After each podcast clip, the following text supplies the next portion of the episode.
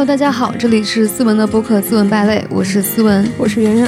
啊，我们上次聊的有一期叫“孤独我 OK”，但有朋友真的很棒啊，那期话题就引起了大家很多的反响。所以我在想，现代人是不是实在是太孤独了？是的，就是我觉得大家对友谊的渴望，可能其实比我们想象中的更多。前几天有一个小段子嘛，就是我在小红书上刷到说，那一天是张怀民忆卫寝九百四十周年。我们小学的时候学过一篇文章《记承天寺夜游》，里面就说苏轼睡不着觉，他半夜想出来走走，去承天寺找张怀民。张怀民亦未寝，哦，还没睡觉。对，然后他们俩就一块儿去中庭里面散步。然后就是苏轼跟一位没睡着的同性友人散步九百四十周年，是这个意思吗？对对对，就是那一刻，你就会觉得哦，那就是伟大的友谊。哦，我会觉得为什么大家会将一个九百四十年前的一个这样的友谊当一个纪念日？但虽然有搞笑的成分在嘛，但是我感觉还是大家对某种友谊的渴望，就是说你半夜出去找一个人，发现那个人也没睡，然后你们俩一起散步、说话、聊天，就是那一刻的心意相通。对，这也是一种天时地利人和，对吧？对，你要是那会儿去找他，他正好睡了，或者正好有老婆，就没有那么美好的感觉。对我们上一次说到阶段性友谊，我看评论里面大家对这个还是挺伤感的。对我看很多朋友都写到了自己跟朋友离别的故事。嗯，所以我们今天的主题就是阶段性友谊，我们想聊聊这个话题。嗯，就是在你眼里面，就是为什么我们需要友谊呢？我觉得其实人类的关系，真正能跟你产生关系的那种人际关系，就是亲情、爱情、友情嘛。工作那种同事就不太算，对吧？像那个亲情、友情、爱情嘛，我觉得亲情是没有办法选择的，你生下来就是这些亲人。然后爱情嘛，投入的成本又太高了，而且爱情我觉得最大的弊端就是，就只能一对一。就 我觉得友情很好的一点就是，你可以一对多，而且可以多对多。但是你偶尔会嫉妒你的朋友吗？就是他跟另外一个人更好之类的，你会嫉妒他有更好的朋友吗？小学的时候会，我小学的时候就有一个这样的一个好朋友，然后我俩当时从一年级关系就很好，天天就是出双入对。我觉得女生在小学一年级的那个阶段，就是特别需要确认我有一位唯一的好朋友这种感觉，我不知道你有没有这种感觉？嗯，我们俩就关系一直很好，到了四年级的时候。他突然在坐公交车上的时候，结识了一位别的班的女生朋友，然后他跟我讲：“哎，那个女生真的很可爱，真的很逗。”我当时就很不高兴。我现在都不太理解当时为什么会有这种心情，但是当时确实会这样子。你想想，就是我们老说爱情的排他性，但是友情因为它多对多嘛，人又多，所以很容易有一些非常微妙的情绪。但是这些微妙的情绪，因为它不像爱情那样被大家仔细的去琢磨过。所以它其实很隐秘的，而且我觉得友情它是有一定的分寸感跟边界感的。是，比如你失恋了嘛，你是有一个仪式的，你失恋了，然后你们俩不在一块儿，你会觉得一个明显的结束的过程。但是友谊好像不太会说哦，今天我不想跟你做朋友了，就是没有一个这样的一个定论。而是某一天，就是你们说着话说着话，可能前面还很开心呢，后来不知道为什么一天没有联系，两天没有联系，后来一个星期没有联系，后来就再也没联系了。真正的失望不是大哭大闹，我觉得友谊就是它怎么说呢？就是它的深度也有限，当然他对彼此的这种生活的这种参与也是有限的。最近有一个名词叫“酒肉情侣”，嗯，就是说像朋友一样相处的情侣。就是彼此没有特别深度的理解，你也没有对这个人特别爱，但是大家只是彼此的一个陪伴，这个就叫酒肉情，可以一起吃饭，一起看电视，一起做一些你跟谁都可以一起做的事情。然后我觉得这个好像又变成了现代社会一种新的一种关系模式。嗯，那和朋友有什么区别呢？就是有一些身体的接触，我觉得，以及我觉得情侣可能还没有朋友那么需要，嗯，有共同语言。对对对，因为你有了某些亲密的接触之后，他会代偿一些你的一些共同语言和共同爱好的沟通。对的，但是这种情侣通常也不是那么长久，除非大家都太寂寞了。嗯，那你选朋友有什么标准吗？因为我这个人比较直接吧，我的朋友基本上都比较直接，就是不太会拐弯抹角。因为我好像听不太懂别人拐弯抹角说话，然后呢，我也特别喜欢讽刺别人拐弯抹角，所以我的朋友好像基本上说话比较直接。另外就是人比较坦率，也比较有爱心。我觉得大部分都是这样一群人。你是怎么确认一个人他从熟人变成朋友的那个点呢？刚认识一个人，你可能没办法直接是他，他是你的朋友嘛？就是他可能先接触几次，然后其实跟相亲差不多，就是你们先认识，然后聊几天，然后感觉有三观合不合，哪一个瞬间你突然觉得哦，这个人是我朋友了？我觉得就是从双方没有任何实际的需要而邀请对方一起玩开始，因为很多商务朋友，就是姑且称为朋友吧，有很多商务的或者是工作伙伴之类的，大家在一起见面或者一起玩，总是要有一些目的。即便是他请你去他的生日会这种事情，你也知道他是出于一种什么目的来请你去他的生日会的。但是我觉得朋友就是从某一天你发现。他邀请你干某些事情没有任何目的，只是想跟你一起玩，然后也没有任何商务的需求，就是大家在一起比较开心。我觉得这个就算是朋友了吧？你觉得呢？我也这么觉得，因为我之前工作关系有很多那种商务朋友，因为加了很多片儿，就是其实你连他的面也没有见过，你也不知道他是谁。我有一个朋友是这样的，之前他在品牌的时候，我们就是官方的合作，他让我干嘛干嘛，直到有一天。我已经离职很久了，然后他也离职很久了。有一天，他可能突然看我朋友圈发了一个东西，他说：“哎，这篇文章是不是你写的？”然后我看了，我觉得很好。然后他又约我出来，嗯，聊个天，也没有什么说你接下来帮我介绍工作，或者你接下来能帮我什么，反而你会觉得很轻松。对，有时候我觉得就是交朋友这个事情，就跟那个网恋奔现一样。就你可能见他第一面，你就知道你们俩会是什么关系啊？是吗？对啊，就是你们俩聊一会儿，你就会知道这两个人是否气味相投那种感觉。我之前不是有段时间在杭州嘛，我觉得我也挺想刻意的在当地交一些朋友的，因为确实一个人还挺孤单的。然后那个时候呢，就有一些朋友，他们就是特别会混夜店啊，然后就穿的特别时髦。经常会去买手店啊，然后经常会去冲浪啊，干一些很 fancy 的运动。这种类型的朋友，他们就会一开始叫我去夜店里面跟他们喝酒，去酒吧什么跟他们跟唱 K 啊什么的这种东西。我一开始觉得挺想去的，后来我去一次之后，发现我那天在那个酒吧里面，所有人都穿的活色生香，你知道那些男生都穿的那种渔网袜，还有那种豹纹的那种那种内搭什么的。然后我发现我在里面像一个那种老古董，我就发现我在里面完全格格不入。就是你会发现，大家的频率很不一样，这个东西呢也没有什么刻意的部分，你就会发现你跟他们就不是一类人，特别努力的想融入他们，但发现其实也很难融入，而且对你来说很费劲。就是你在这一群里面，你找不到自己的位置。对，而且你就觉得有些人他们就很适合这个场合，因为他们来到这里就很嗨。我一来到这里，我就会特别的局促，特别的不安。我就坐在那里像一个傻子，然后他们说啊，这是思文，快给他打个招呼。说说嗨，就这样，就非常的奇怪。我就觉得整个人就很格格不入，很难受。后来发现啊，他们都是一群艺人，而我一个人是一个 I 人。后来他们其实 就是他们的玩具。他们看我那个样子，他们也觉得有点有点难受，因为他们觉得我不是很开心。然后他们就会一直在照顾我的情绪，说：“哎，给你介绍一下这个朋友。”我就会觉得，哦，从那一刻起，我觉得有些朋友确实是你不是很自然能够融入的话，我觉得就不用特别努力。嗯，是，但是人又是特别需要动物，呃，不是，人又是 人又是特别需要友情的。嗯，对，因为人是社会性动物，因为有些事你不一定会对你的亲人讲，对你的伴侣讲的话，他其实又有点不太好。因为你的爱人可能就一个嘛，他的点可能永远有某些地方跟你对不上，而且我觉得爱人不能承担你全部的需求跟功能，对吧？就是你又指望他对你的生活很体贴的照顾，又指望他能够包容接纳你的情绪，又指望他能像朋友一样跟你探讨很多观点，探讨生死，又指望他在经济上能够对你有一些扶持。在事业上有一些指点，我觉得这个对爱人来说要求太高了。我觉得很多人的爱人其实并没有那么，就是像我们书里面写的像灵魂伴侣。我觉得大部分的伴侣都不能算是灵魂伴侣，但他依然是一个比较不错的伴侣。但是我们关于灵魂这部分，我觉得可以分摊给很多的朋友。是对人就需要被理解。你想想你自己的身体就是一个。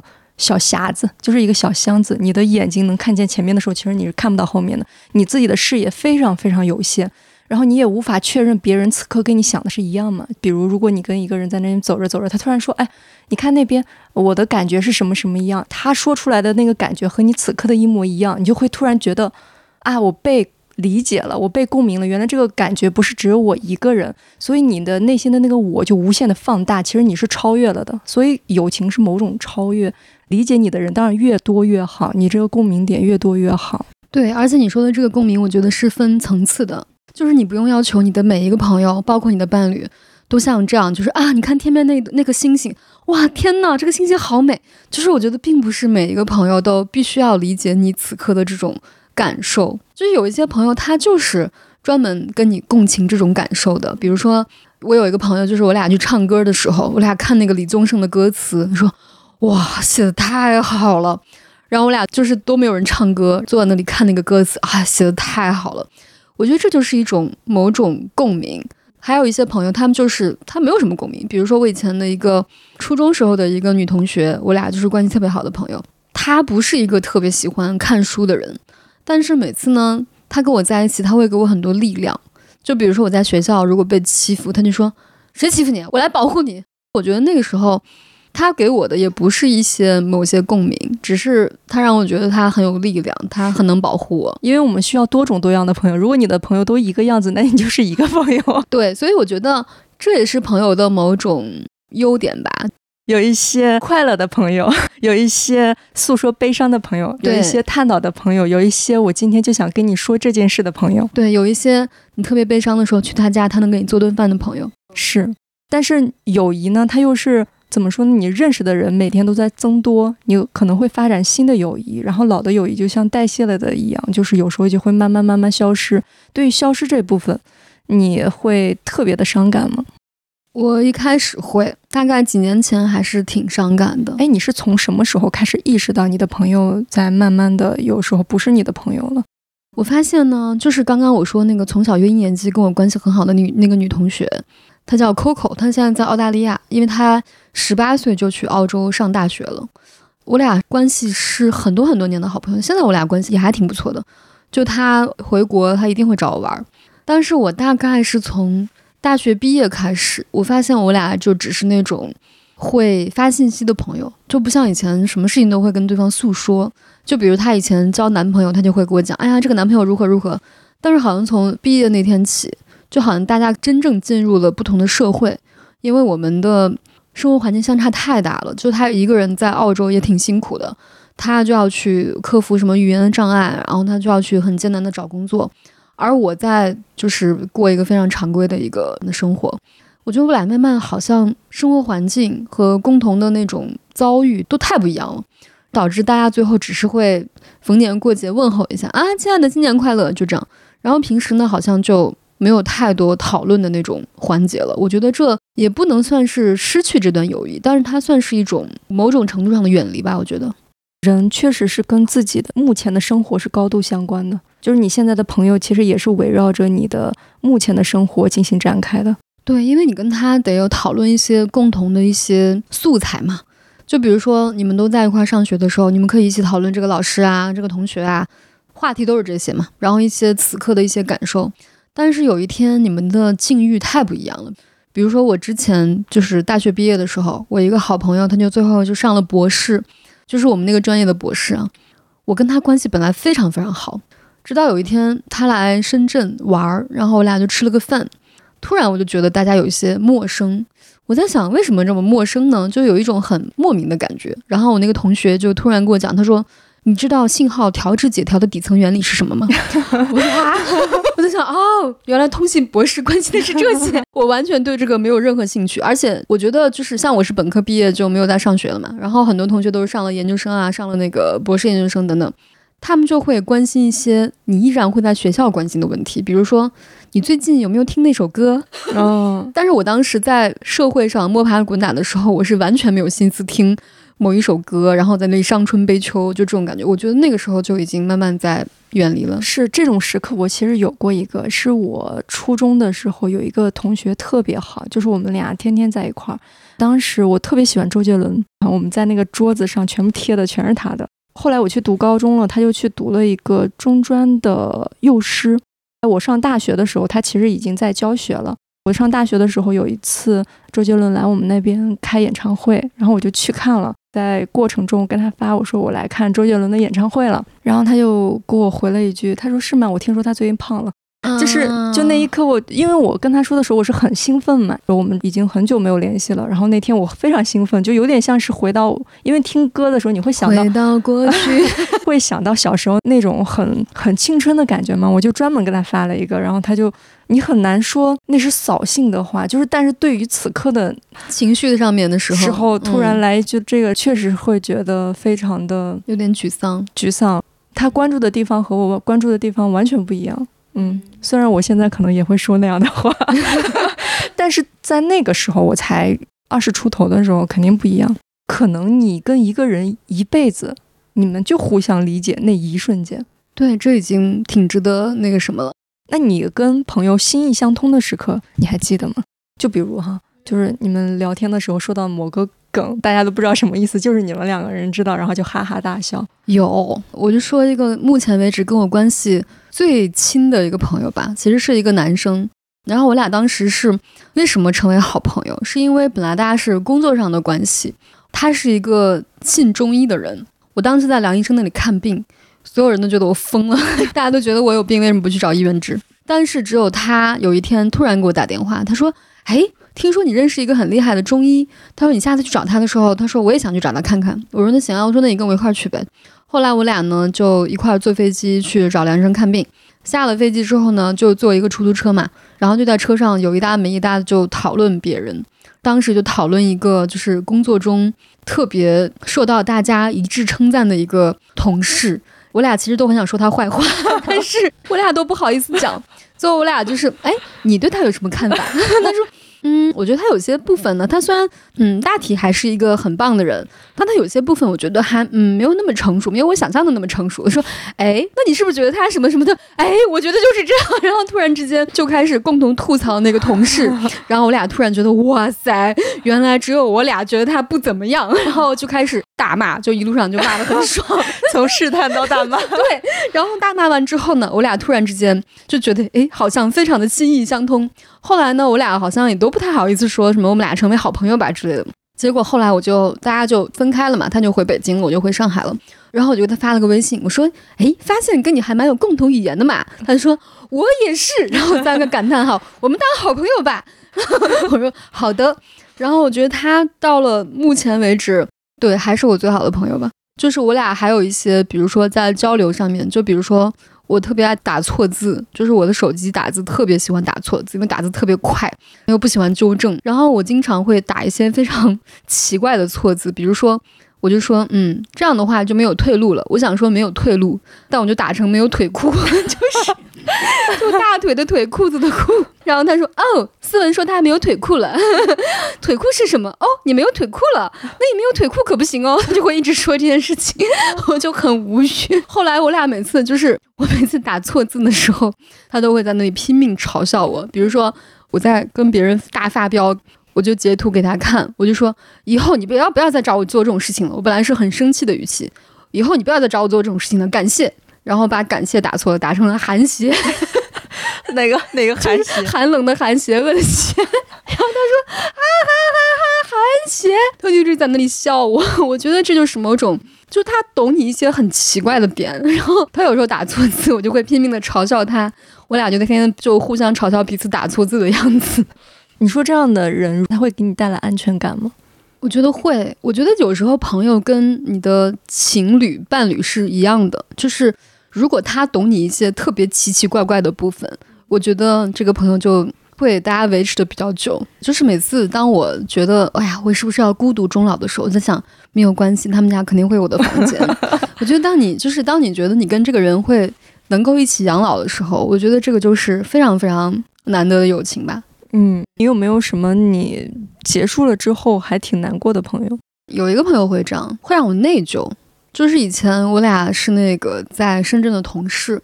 刚去的时候，我俩都在一起，就是经常在一起骂领导，在在一起抱怨工作什么的。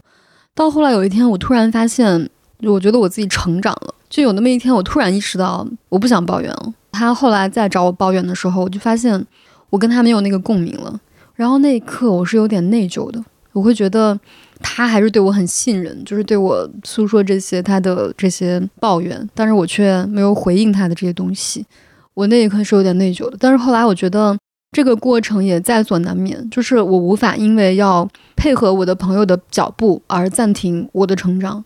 友情也是这样，有的人成长快一点，有的人成长慢一点，在这个过程中，你们可能就错位了，或者就这样脱落了。对，而且友情的这种离别比爱情更加的没有成本。就是你要是分手啊，跟你的爱人离别，还是需要付出很大的心力的，以及你们的社会关系啊等等。但是朋友的离别就是那么悄无声息，甚至没有什么痕迹，就一瞬间就没有了，然后大家就想不起来了，就这种感觉。阶段性友谊为什么这么让人伤感呢？我觉得人类就是损失厌恶吧。就像我之前采访那个 Papi 酱的时候，他不是之前有一个新闻，就是好像捐了一千万给他的母校嘛。然后我们就说，你捐一千万给你的母校，你不会觉得非常心疼吗？这么多钱？他说啊，他说还好吧。他说因为这一千万没有进我的口袋，直接就转到他们那里。他说我就没有心疼的感觉啊，有道理。对，他说如果你让我从我的兜里面掏一千万出来，他说那我肯定不干。他说因为这个东西我还没有获得它，你挣到一千万的那种快乐，肯定没有你。丢掉一千万的那种痛苦大，我觉得人就是你损失一件已有的东西，这个痛苦是挺巨大的。而且中国不是有一句话叫“衣不如新，人不如旧”，就是我觉得大家还是从骨子里面会非常的珍惜这种长久的这种友情的关系。而且我觉得新人的话，如果你去交新的朋友，就是你建立起一段能够互相信任的关系，还是需要很长时间以及很多事情的。还有一点就是，我觉得阶段性友谊为什么让人痛苦，就是因为你跟他不做朋友之后，其实你过去的那一部分你也离你而去了。嗯，是的，你们的友谊结束的那个瞬间，总会伴随着一些记忆。是，嗯，你们在一块儿相处的某些细节，以至于你的一部分青春。因为你回忆青春的时候，其实你很难按时间点，那是二零几几年，但它其实是以人事物的。对我一般都是按我的前男友。这这是我上大二的那一年啊，二零一六，成鲁元年，成鲁元年，嗯，成鲁三年的时候，就是你会以人事物为坐标。然后，如果他以后不是你的朋友了，你会觉得你那一部分的东西也没有了。但是我后来看到一句话之后，我就释怀了很多，就是说你的那些朋友，就算你们后来不是朋友了，但是被当时的他改变的你的部分和你自己永远站在一起。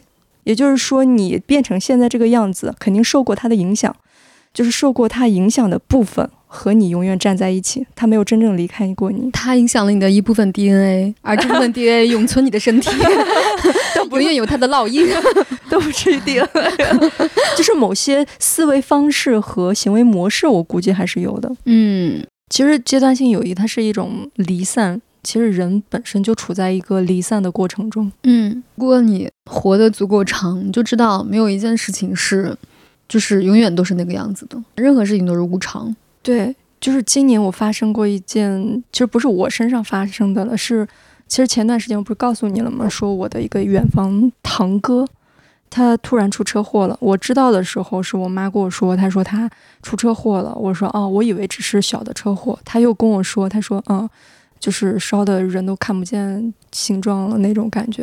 然后我说啊，那不就死了吗？我妈说那可不是。我当时听到的时候，我其实是一瞬间。就是僵住了，因为我对他的印象还处在我高中、初中他结婚的时候，就是我对他的印象其实不是很好。但是后来我妈跟我说，她说她说这几年因为结婚了、生小孩了，然后整个人很收心、很努力的在工作。我妈说的，她偶尔还刷到她的抖音，感觉过得很幸福。你就会觉得哦，她已经开始了她生活步入了正轨，对，生活步入了正轨，开始了她下半。人生真正的好的人生，就是平平常常、幸幸福福的那种人生。但是你不知道，突然发生了这种事情。我那几天其实给我的冲击特别大。那段时间可能我状态也不是很好，一直在思考生死这一类的东西，然后又突然给我这样大的冲击。虽然是这样，但是我第一反应就是他的家人还好吗？他的家人接下来怎么支撑？不会好的。因为当时我爸也是这个样子，我爸就是中午还在一块吃饭，下午就没了，就下午就死了，就这样。我觉得作为他的家人，我第一个感觉就是不相信，就你会觉得怎么可能？就是他的那个外套出门的时候还挂在那个门口，就是你会觉得这个人的影子还在那里，但他就就没了，突然之间。我用了很长很长时间才意识到这个事情是真的。然后我觉得我爸的那个太太也是这样子，就他一直都不相信，就大家在那里都都不相信这件事情。后来可能过了两三天，我才突然之间一股很重的悲伤涌上来。就是我觉得我作为他的儿女还好，因为我还有自己的生活。我觉得最难过的是他的太太，就他大概后来给我讲，他应该四年时间都没有好好睡过觉，他就完全每天都在失眠。然后我后来在见他的时候，因为他那个时候刚刚六十岁，我后来在过了一两年之后见他，就是那个那个刘阿姨，她后来头发已经全部白了，就短短的一年时间。所以说，我觉得可能这件事情对于我爸的朋友，或者像你表哥的那些，像你的亲戚啊什么的，大家会觉得啊就很震撼，或者是非常的沮丧，就是会难过一段时间。但他的至亲会觉得需要很久很久很久才能消化这件事情。后来我妈跟我说，她去参加那个葬礼了嘛，嗯，就是我那个远方堂哥的妈妈，她说哭的那个声音啊，就是闻者伤心的那种。你小时候有过什么失去感吗？最早一次经历应该是我小学四五年级的时候，有一天我去我表哥家玩儿，就另外一个表哥，人比较好的表哥，不是老老欺负我的表哥。然后我去他家玩儿，就是他就叫他们院儿的一个小男孩跟我们一块玩儿，那个小男孩就挺活泼的，长得还挺好看的。然后大家就在一块儿骑自行车，玩什么泥巴，就在那儿钓鱼什么东西，就玩了好多事情，我们就玩得很开心。后来走的时候，我就说。我说哎，我说我下次再来找你玩，他就啊，好啊好啊，就在一起玩，就这样，我就回家了。回家之后呢，到了下一个礼拜的时候，我表哥回我家了。突然之间，我表哥说：“你记得上次一块玩的那个谁是谁吗？”我说：“怎么了他？”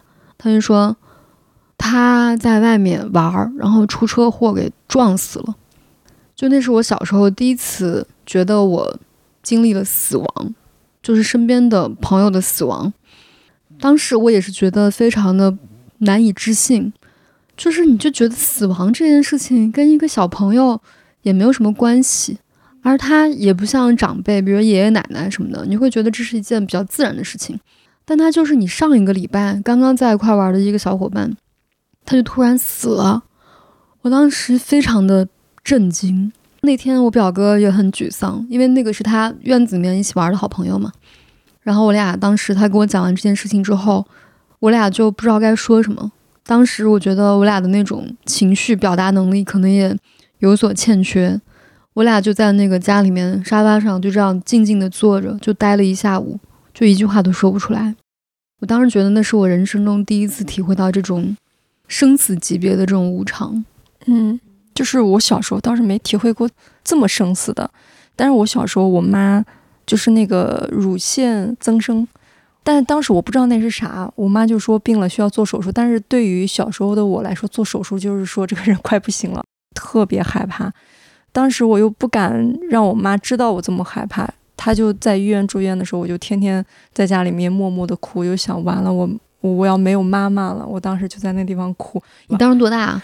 小学五年级大概嗯，后来我妈就说：“哦，做了一个小手术，立马就好了，就是当天就出院了。”对你记得不记得那个《请回答一九八八》里面那个德善的妈妈？是有一天体检之后，感觉有一个什么小姐姐要去复查，然后全家都陷入了阴霾。嗯嗯嗯，哦，大概就是那种感觉，是就是那种非常的可怕，然后不知道就全家都在等那个检查结果怎么样。然后最终哇是良性的，然后就特别开心，特别开心。其实后来我也长了，就是我是前年的时候去做了一个那个小手术，当时是我们正常体检，正常体检他就说你这个我不确定会不会癌变，但是你最好去查一下。我就很紧张，就是做了个小手术嘛。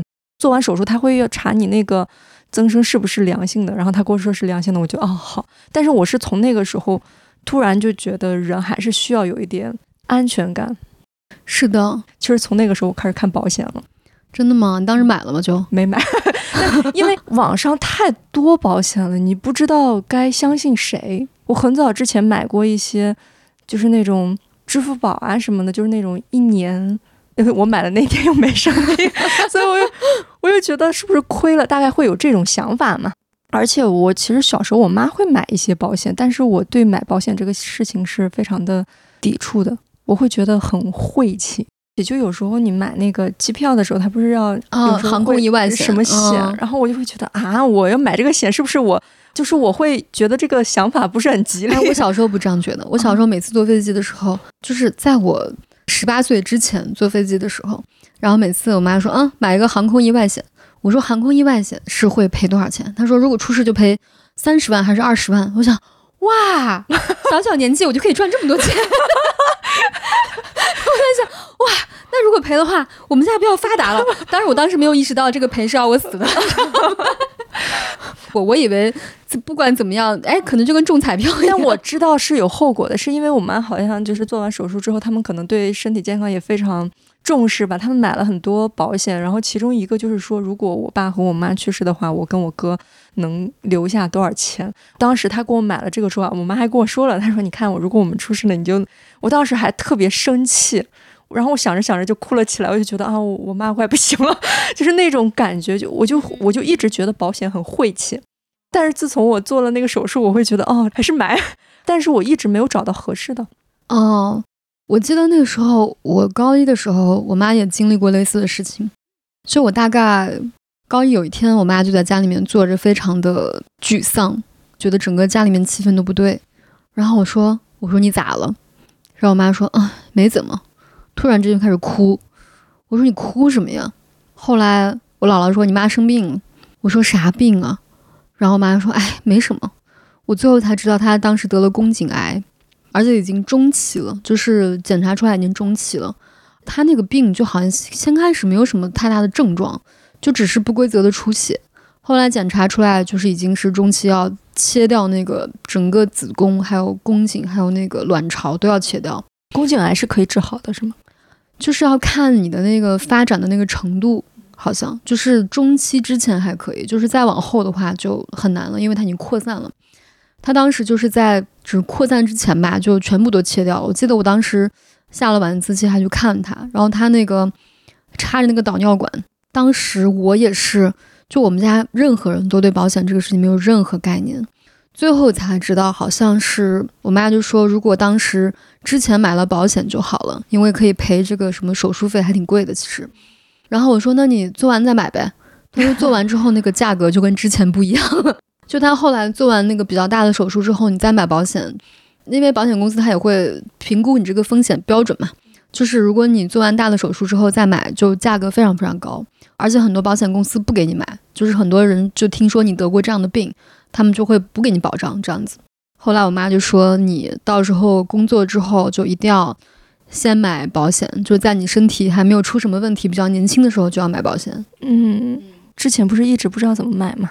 经常听播客的话，大家可能知道那个小雨伞。我之前知道这个是因为我很喜欢的几个播客，他们都接了这个广告，然后我觉得哦，如果他们接广告，应该还是比较正规的嘛。然后没想到过了几天就找了我们。我知道小雨伞是因为我的同学，我的大学同学是小雨伞的二老板，很神奇。因为当时他大学的时候是一个超级大学霸，就他每天都在那里背 GRE 单词，然后他考完 GRE 还要考托福，你知道吗？就是一个特别特别上进的人。而他当时就是本科的时候，他就自己写很多程序，就是要实现很多程序的功能，就是特别特别好学的一个人。然后他也特别正直，就是每次。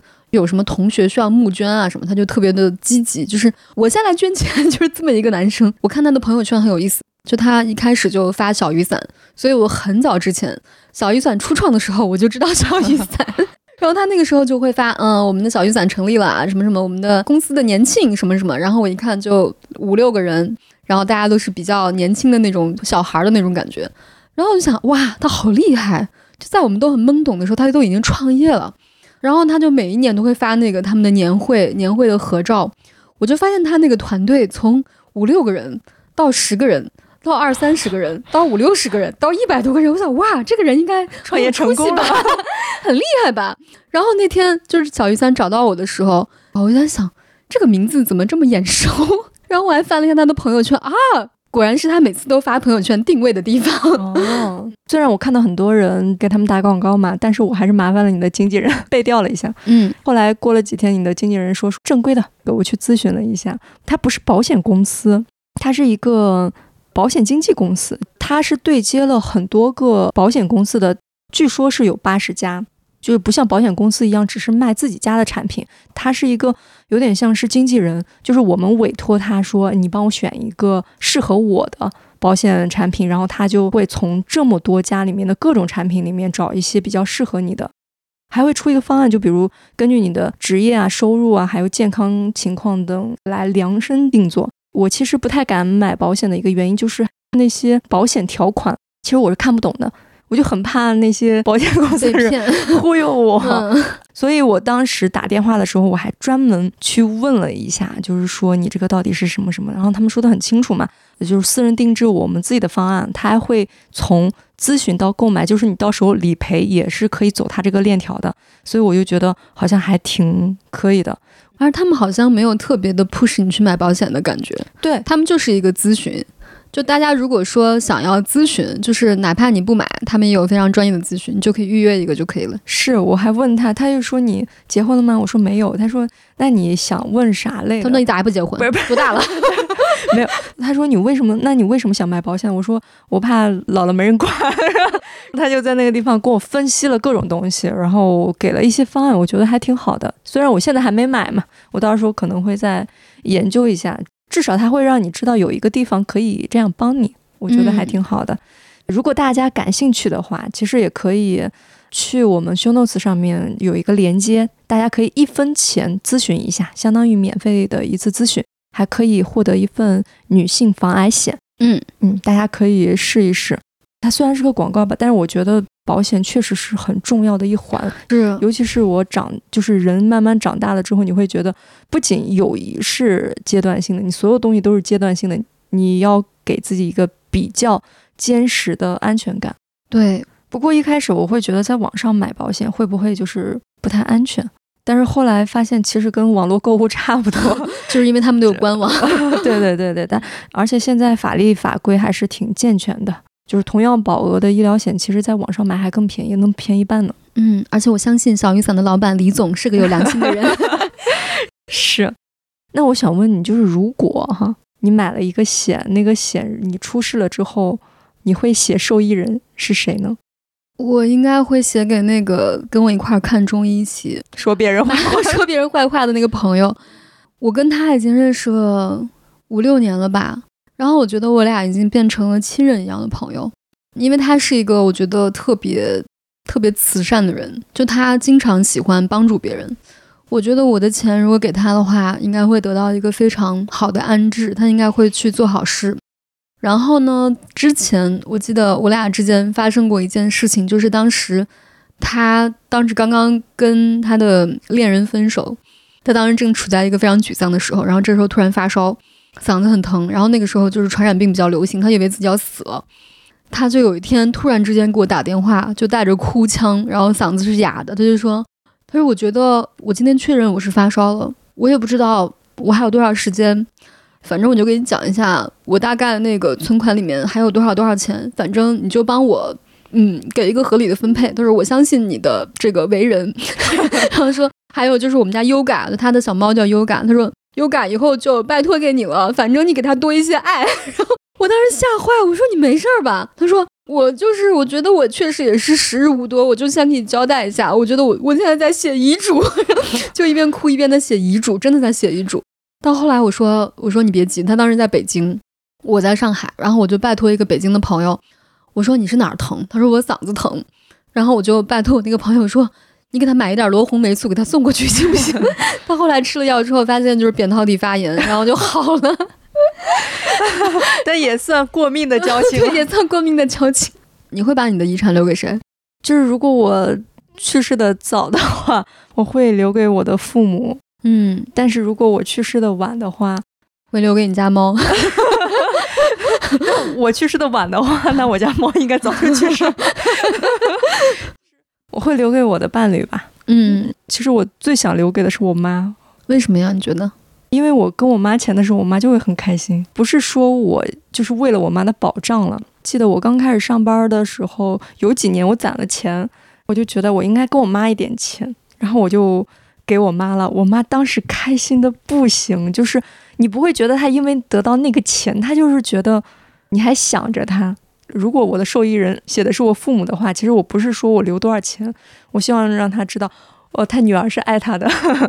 好棒啊！女儿留给我二十块钱，希望我的遗产 不不是只有二十块钱。还是聊到那个阶段性友谊嘛，嗯，那你会觉得这个友谊是变化着的好呢，还是一直那样好呢？我觉得不管我觉得什么好，它都是变化的，就你必须接受变化这个事情。我说实话，我也希望我不同的人生阶段有些新的朋友。我在想，如果我的人生。都是以前的那些朋友的话，我觉得我现在也不会有那种满足感。我这次回宝鸡，就前段时间跟小学的同学聚了个会，我以为大家会很开心，就是很亲切，但是大家聚在一起好像也有点，就是有点无语。大家 就在一起，嗯，这个火锅挺好吃的，嗯，这个就这家就挺好吃的，这家就是刚开就挺好吃的，我就一直来吃。嗯，这家香肠特别好吃，就是不知道要说啥，对，就不知道说什么。然后你会觉得有些同学在刻意的引导一些话题，比如说你记不记得那个老师？然后他说啊，那个老师我记得。然后说了一分钟，然后大家又戛然而止，因为你们没有共同记忆了。你们共同记忆只在于那个老师。对我突然觉得好像跟这些同学的聚会，除了大家是一个同学的身份之外，似乎没有一些其他的。共鸣连接对，然后以前确实也都算是还可以的朋友吧，就才会聚在一起聚会嘛。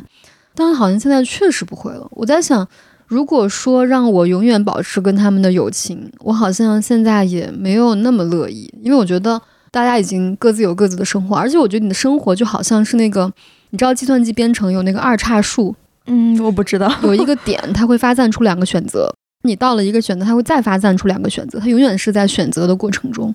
我觉得人有时候就像你做游戏一样，就是你在不断的选择你的人生道路。你的人生的道路可能是一个二叉树组成的，就是你自己不断做选择的一个过程。然后你每次到了一个新的地方，它会有新的人群，对吧？新的朋友，你有新的朋友，他比较能匹配你新的境遇。我觉得我还是选择一个变化的人生和变化的友情。就像水一样，这是流动的，而不是一潭死水。永远是那些水，有一些活水过来。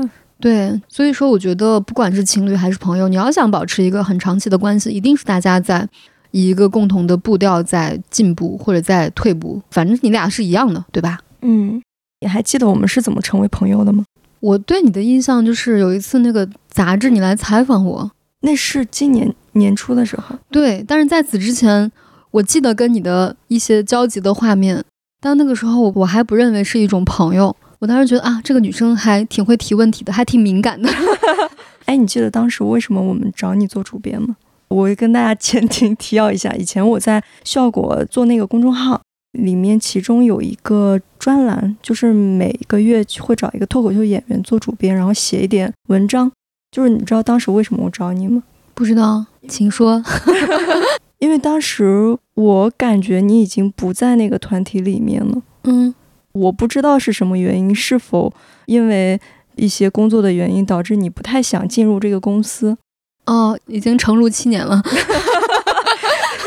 当时我是很喜欢那家公司的，就是我是很喜欢那个地方的氛围呢，然后我就会希望你也融入到这个里面，因为之前其实我没怎么。接触过，嗯，对，那时候大部分人就是演员，我都接触过嘛。我会觉得，哎，为什么你一直在游离在外面？然后第一次见你的时候，你感觉跟现在完全不一样。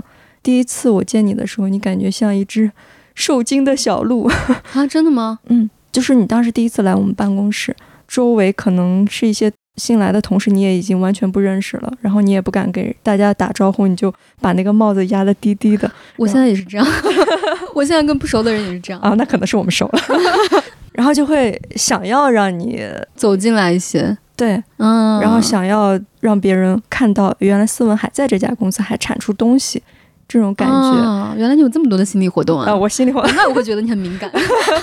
后来就是吃了个饭，我就说啊，你挺适合做播客的嘛。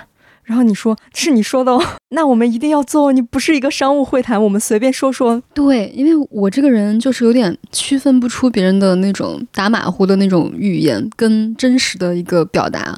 就是比如说，我就是那种别人说改天去我家吃饭，我就会啊，他什么时候叫我去吃？我就这么一个人。所以我觉得好像进入社会之后，大家总会做出一些非常虚无的承诺，比如说，哎。改天我给你寄一个什么东西，然后就这个人就消失了。然后说，哎，改天我们一块儿去什么海南玩？对，你就分不清是真的假的。然后时间这样久了，你知道吗？其实我每次都是真心的，你有点分不清，以至于我现在跟朋友说话的时候，一些不是很熟，但也还算有交往的朋友，我就说，那我们下次吃饭吧。然后我又怕他误会我，然后再打个括号，我说的是真的，不是客套。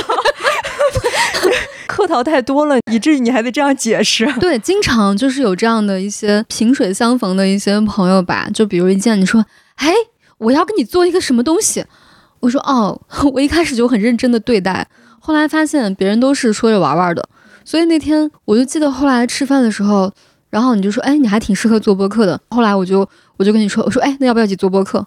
然后我说我是真的，哦，然后我就大家就彼此确认，真的哦，真的哦，真的哦，就这样。我就大家就彼此确认，真的哦，真的哦，真的哦，就这样。最后好像是我在 push 你吗？那时候我还在休息状态。某一天，我觉得哦，那下周再联系你嘛。但是你那天就说我们说好了要做播客，然后你什么心情？没想到你执行力还挺强的。对，那就是我成功的唯一原因，没有任何才华，全靠执行力。对我有时候也会想啊，那我们不知道会做到什么时候，对吧？也不知道做着什么什么时候我们突然闹掰。呃，希望不要闹掰吧。希望离别也是一个平静的离别，就像《老友记》的最后一集，大家交上了钥匙，并没有吵架。那希望我们还能更长一点。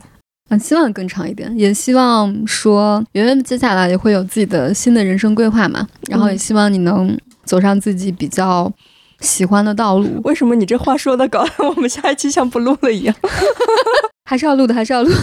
反正我觉得我这个人就是可能也经历了太多无常，嗯，我就会接受每一种变化。你的朋友离开是吗？对，我会接受每一种离开。即便有一天我们突然之间，比如说我们有了不同的境遇，我们没有时间在一起再录啦什么的，我觉得我也接受。然后我觉得我们这段时间的这个工作也还是充满了意义的。对我现在每次看到那个私信，就是会有很多的听众会给我发私信。我看到最感动的就是很多人会说感谢你们，嗯，就是谢谢你们给了我很多的力量。是的，嗯，在我很低谷的时候，让我振奋了精神之类的，我都会觉得，嗯，这件事情是十分十分有意义的事情。嗯，它总有一天会停掉，对吧？我们也不可能做到下辈子，对吧？即便最那个什么，我们也只能做到这辈子，对吧？做几十年就了不起了。嗯，但是呢，我觉得。我们存在的这段时间带给大家的这些陪伴和这些力量，我觉得它永远是存在的。嗯，你知道我什么时候确认我们彼此之间的友情的吗？有一次我们发了一期，然后就是评论不是特别好，就是那几天我非常担心，但是我担心的不是我，我担心的是你看到了难过，然后那天。我们去吃饭，结果你说你看了很担心，然后甚至删了一些，也是因为怕我看到了难过。嗯，对。然后从那一刻，我就觉得，哦，原来我们难过都不是因为会在乎彼此的感受。对。啊，原来我们不是酒肉的。好了，那我们希望我们呢还能做久一点。嗯，希望我们的离别更晚一些。嗯，拜拜，拜拜。